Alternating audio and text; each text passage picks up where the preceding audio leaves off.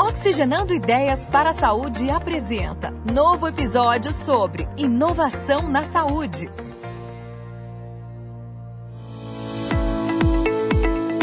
Olá, seja muito bem-vindo ao podcast Oxigenando Ideias para a Saúde. Eu sou Eduardo Mangione, CEO da Efarma, e convido você para se conectar às tendências e novidades junto aos protagonistas que estão transformando o mercado de saúde no Brasil.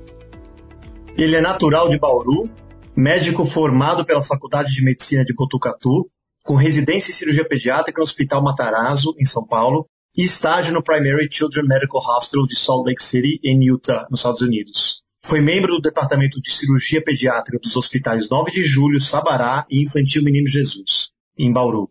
Foi chefe do Serviço de Cirurgia Pediátrica do Hospital de Base, responsável pelo Serviço de Cirurgia Pediátrica da Beneficência Portuguesa e titular do Serviço de Cirurgia Pediátrica do Hospital de Pesquisa das Lesões Lábio-Palatais da USP. Foi diretor superintendente da Federação das Unimedes do Estado de São Paulo e presidente da Sociedade Paulista de Cirurgia Pediátrica.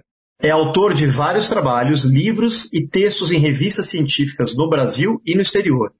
É um dos fundadores e diretor-presidente da PBMA, Associação Brasileira das Operadoras de PBM, e da ZAP, Aliança para a Saúde Populacional. Atualmente é presidente da Associação Brasileira das Operadoras de Planos de Medicamentos e presidente do Conselho de Administração e fundador da Efarma PBM do Brasil. Seja bem-vindo, Dr. Luiz Carlos Monteiro. É um prazer recebê-lo aqui no Oxigenando Ideias para a Saúde. Obrigado, eu que agradeço a oportunidade. Um prazer. Eu gostaria de iniciar nossa conversa, Dr. Luiz, falando sobre o seu início na medicina.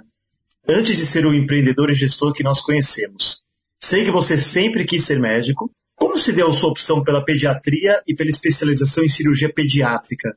Dado que, na visão de um leigo, deve ser uma área delicada, uma área difícil.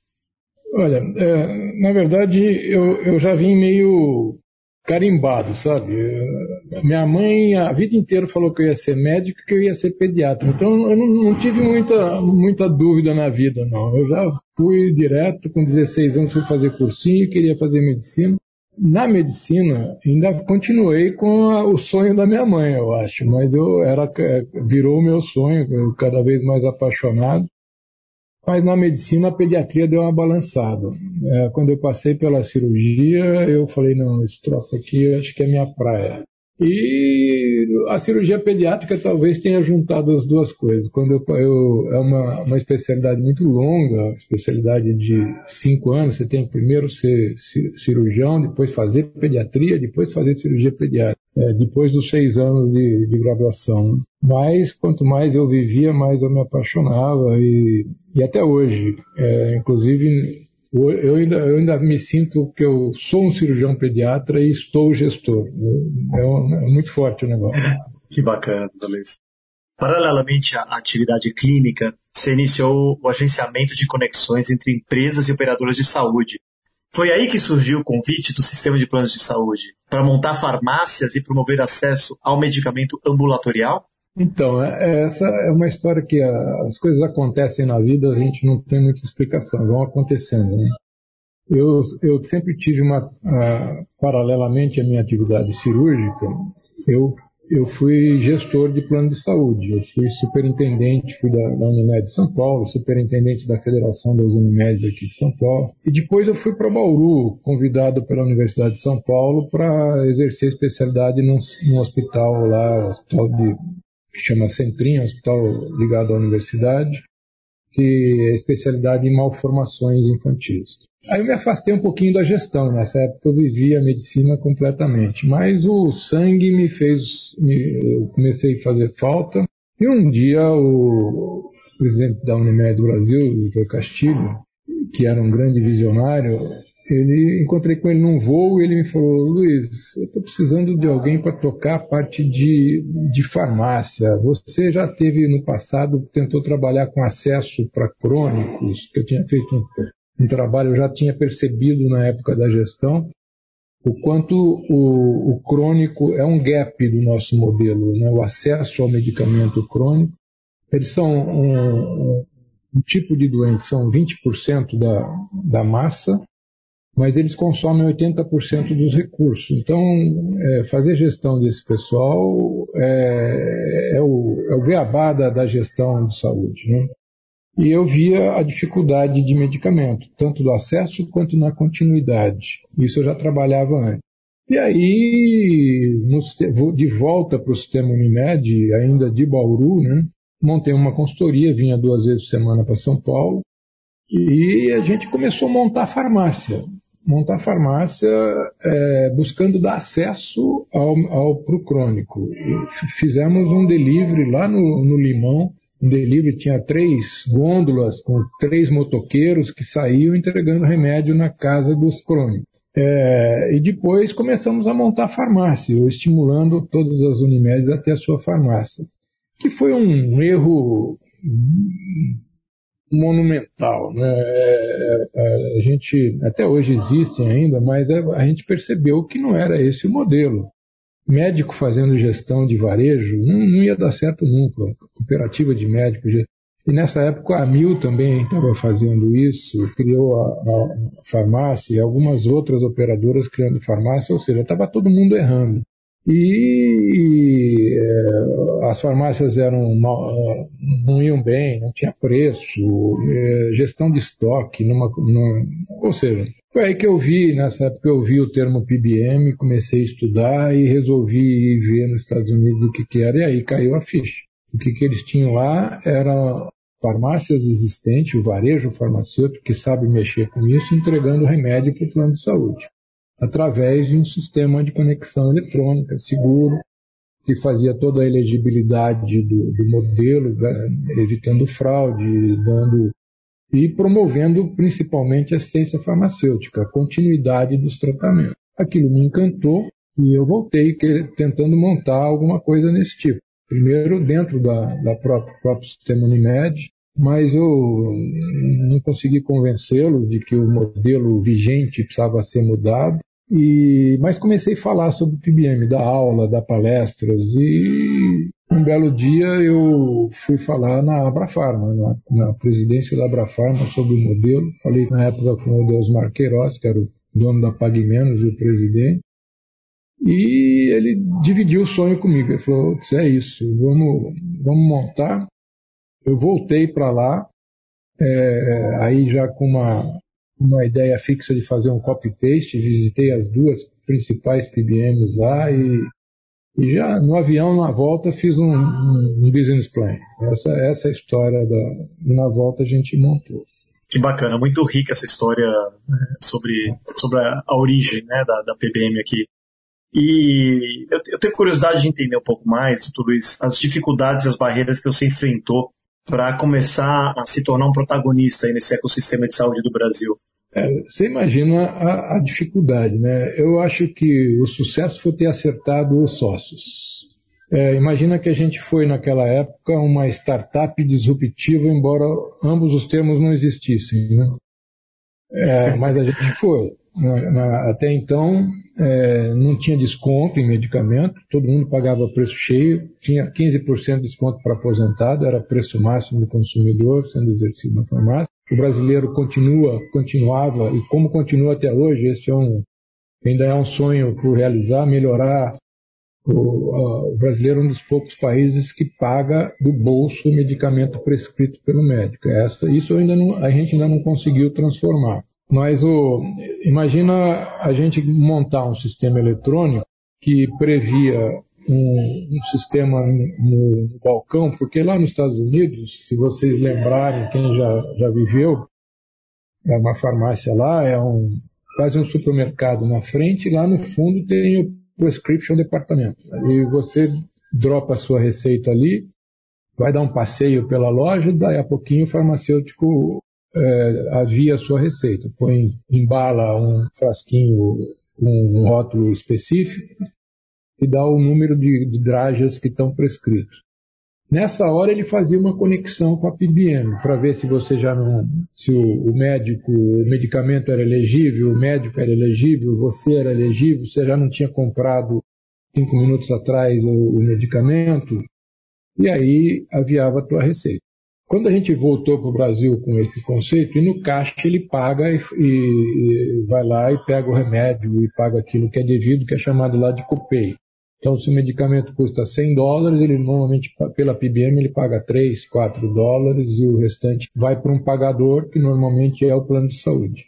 Então, no caixa, eram, é, já existia alguma tecnologia, que é um meio de pagamento igual dos cartões, então você imagina que para montar a e-farma nós criamos uma empresa de cartão, um meio de pagamento que tinha que funcionar no caixa igual o sistema financeiro. E no balcão criar um sistema de elegibilidade.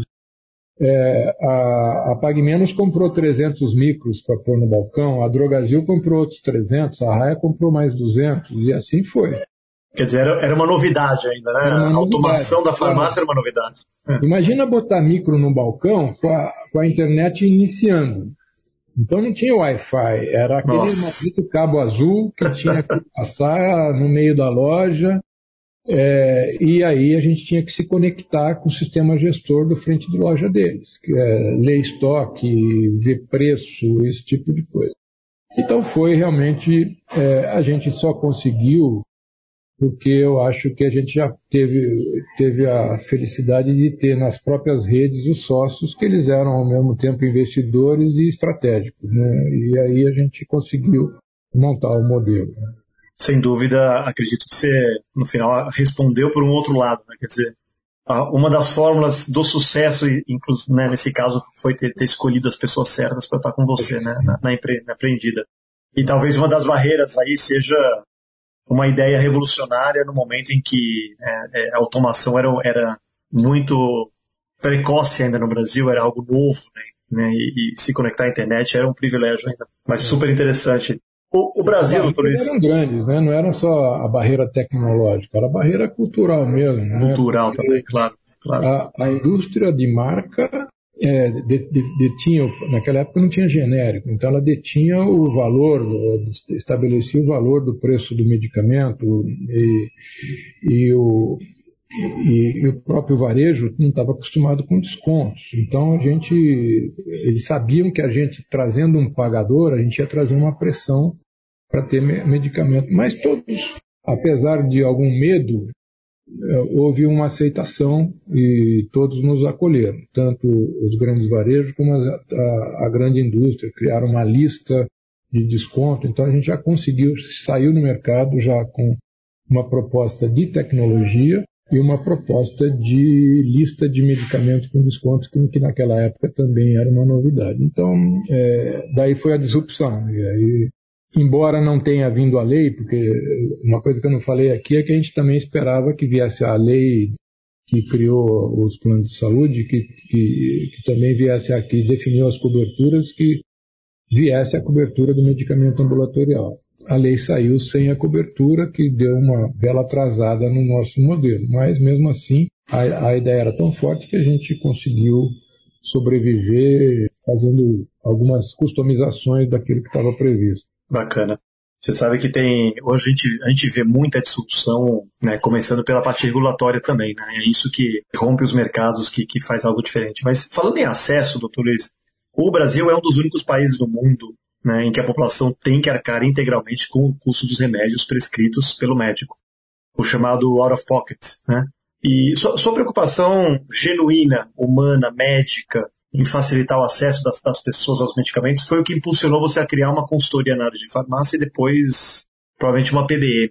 Por que, que você acredita que isso ainda é relevante, ainda é importante nos dias de hoje? Porque nada mudou, né? É tão importante para essas populações, principalmente, de portadores de doenças crônicas proliferativas, a característica dessa doença, com o avanço que teve a própria a medicina e a indústria farmacêutica, a característica de um diabético tipo 2, ou de um hipertenso, ou de um hipercolesterolêmico, é que se ele, esse cara, se não se tratar, vai morrer precocemente e antes de morrer ele vai ter agravos de visão, de membros, de vasos, de coração. E, então, é, e hoje, com um remedinho por dia, um diabético tipo 2, que tome um remedinho por dia, cuide da alimentação e caminhe faça alguma atividade física, ele tem uma expectativa de vida quase que igual à da população normal. Então é uma judiação se deixar isso não acontecer. Quando você olha no sistema de saúde, você percebe que ainda é a mesma coisa. Quando você pensa no benefício que traz, o custo do medicamento vira pino. Se eu sou gestor de uma carteira dessa, eu tenho mais é que mandar o remédio na casa dele, não deixar acabar dois dias antes do fim, e, se possível, dar na boca do cara todo dia para que ele não. Então, é, é, esse é o conceito: é o conceito de acesso. O Laura POC ainda é importante, é uma população pobre, com isso não tem acesso. E o conceito de manutenção. Então, depois do acesso, aí vem a briga pela manutenção dos tratamentos. Que é essa, esse é o conceito que a PBM pode trazer, que a gente ainda não conseguiu, porque a gente ainda briga por acesso. Né? É, acho que tem 2 milhões de usuários que têm medicamento subsidiado hoje, dos 47 que têm plano de saúde. Então tem muito para acontecer. Nossa, impressionante. Né? Quer dizer, muito baixo ainda. Realmente, a luta pelo acesso ela é muito vasta. Né? Antes de a gente falar de, de adesão, realmente é, é um ponto bastante Talvez importante. O maior, é, o maior gol que nós fizemos foi ter ajudado o governo a criar o programa Farmácia Popular ele, embora sejam de medicamentos de uma geração, duas, três gerações anteriores, ele dá algum acesso para hipertensão e diabetes. Isso é muito bacana, porque por mais que se trate de medicamentos de talvez segunda ou terceira geração, né, é um tratamento, é um acesso, sem dúvida, né, é algo, já é um começo, né. Eu acho que comparando uma pessoa sem tratamento com uma pessoa se tratando por um remédio talvez não mais atual do mercado, mesmo assim já é uma grande vitória. Né? Pensando num país de 210 milhões, 217 milhões de pessoas, sem dúvida não é uma tarefa fácil. Doutor Luiz, agora vamos abrir um espaço no nosso bate-papo para um jogo rápido. É um bate-bola que a gente faz de perguntas e respostas rápidas, só para a gente conhecer um pouco mais seu gosto pessoal. E é para responder o que vier na cabeça, tá? Então, não é para pensar muito não. Aqui é só um gostinho do, do lado pessoal do Dr. Luiz, para a gente conhecer você como pessoa. Então vamos lá. Doutor Luiz, qual a série que você viu ultimamente que você indicaria? Better Call Saul. É, Better Call Saul. Jogado maluco. Muito é, esperando... é, é, meio que um spin-off do, do Breaking Bad. Do Breaking Bad, exatamente. Muito bom. Bacana. Você tem algum filme que marcou sua vida?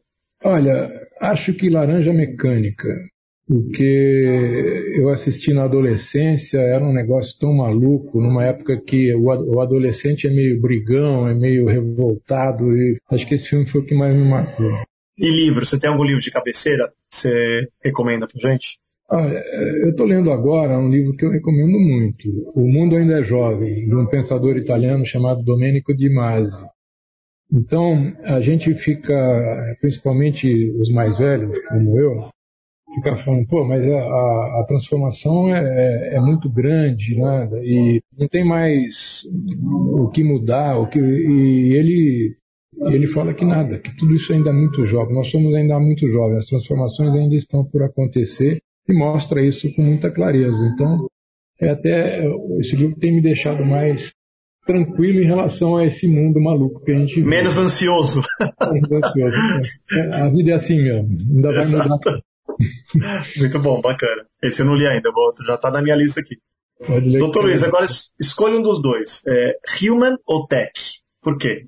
Olha, eu, eu acho human, porque eu acho que tech não tem mais nada que não seja tech, inclusive as pessoas. Não tem empresa que não seja tech. ah, a empresa não é digital. Não, no mínimo tecnológica ela já é. Né? É, tudo no mundo hoje é tech. Então, inclusive as pessoas. As pessoas são tech. Nós estamos aqui exercitando tecnologia. Então, Exatamente. o human acho que é mais forte. Tá bom. E por último, doutor Luiz, para a gente fechar com, com chave de ouro aqui. Qual que é o maior desafio na saúde, na sua visão?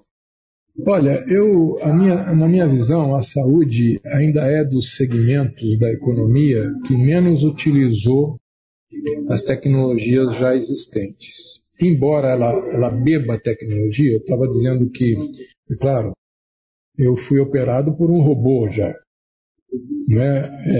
Estava né? é, dizendo há pouco que a indústria farmacêutica, meus dois avós morreram de patologias com 40 anos, de patologias que uma sulfa curaria, um de tétano e outro de, de, de tifo Quer dizer, o, o, o mundo, a gente está envelhecendo saudável, porque tudo isso é tecnologia implantada na saúde. Então você vai no hospital, você bebe tecnologia. Mas tanta coisa tão simples na cultura do dia a dia não foi, não foi impactada. Você não consegue ter o teu exame que você fez no Einstein lido no Fleury nada se conecta. São silos, o outro silo é o seu cardiologista, o outro silo é o seu pneumologista. Isso a, saúde, nós estamos com a nossa vida integrada nas redes sociais, você tem a vida financeira integrada, você passa um Pix para a Austrália o teu filho, faz, e, mas não consegue ter um mínimo de um prontuário integrado. Então, como gestor que sou, é, acho que a, a, a, saúde ainda tem muito para beber dessa tecnologia que já está na mesa. Espero que você tenha gostado do episódio de hoje. Eu com certeza gostei muito. Continue acompanhando nossos próximos episódios no Spotify, no Google Podcasts e não esqueça de ativar as notificações. Obrigado pela sua companhia. Um grande abraço e até o próximo programa.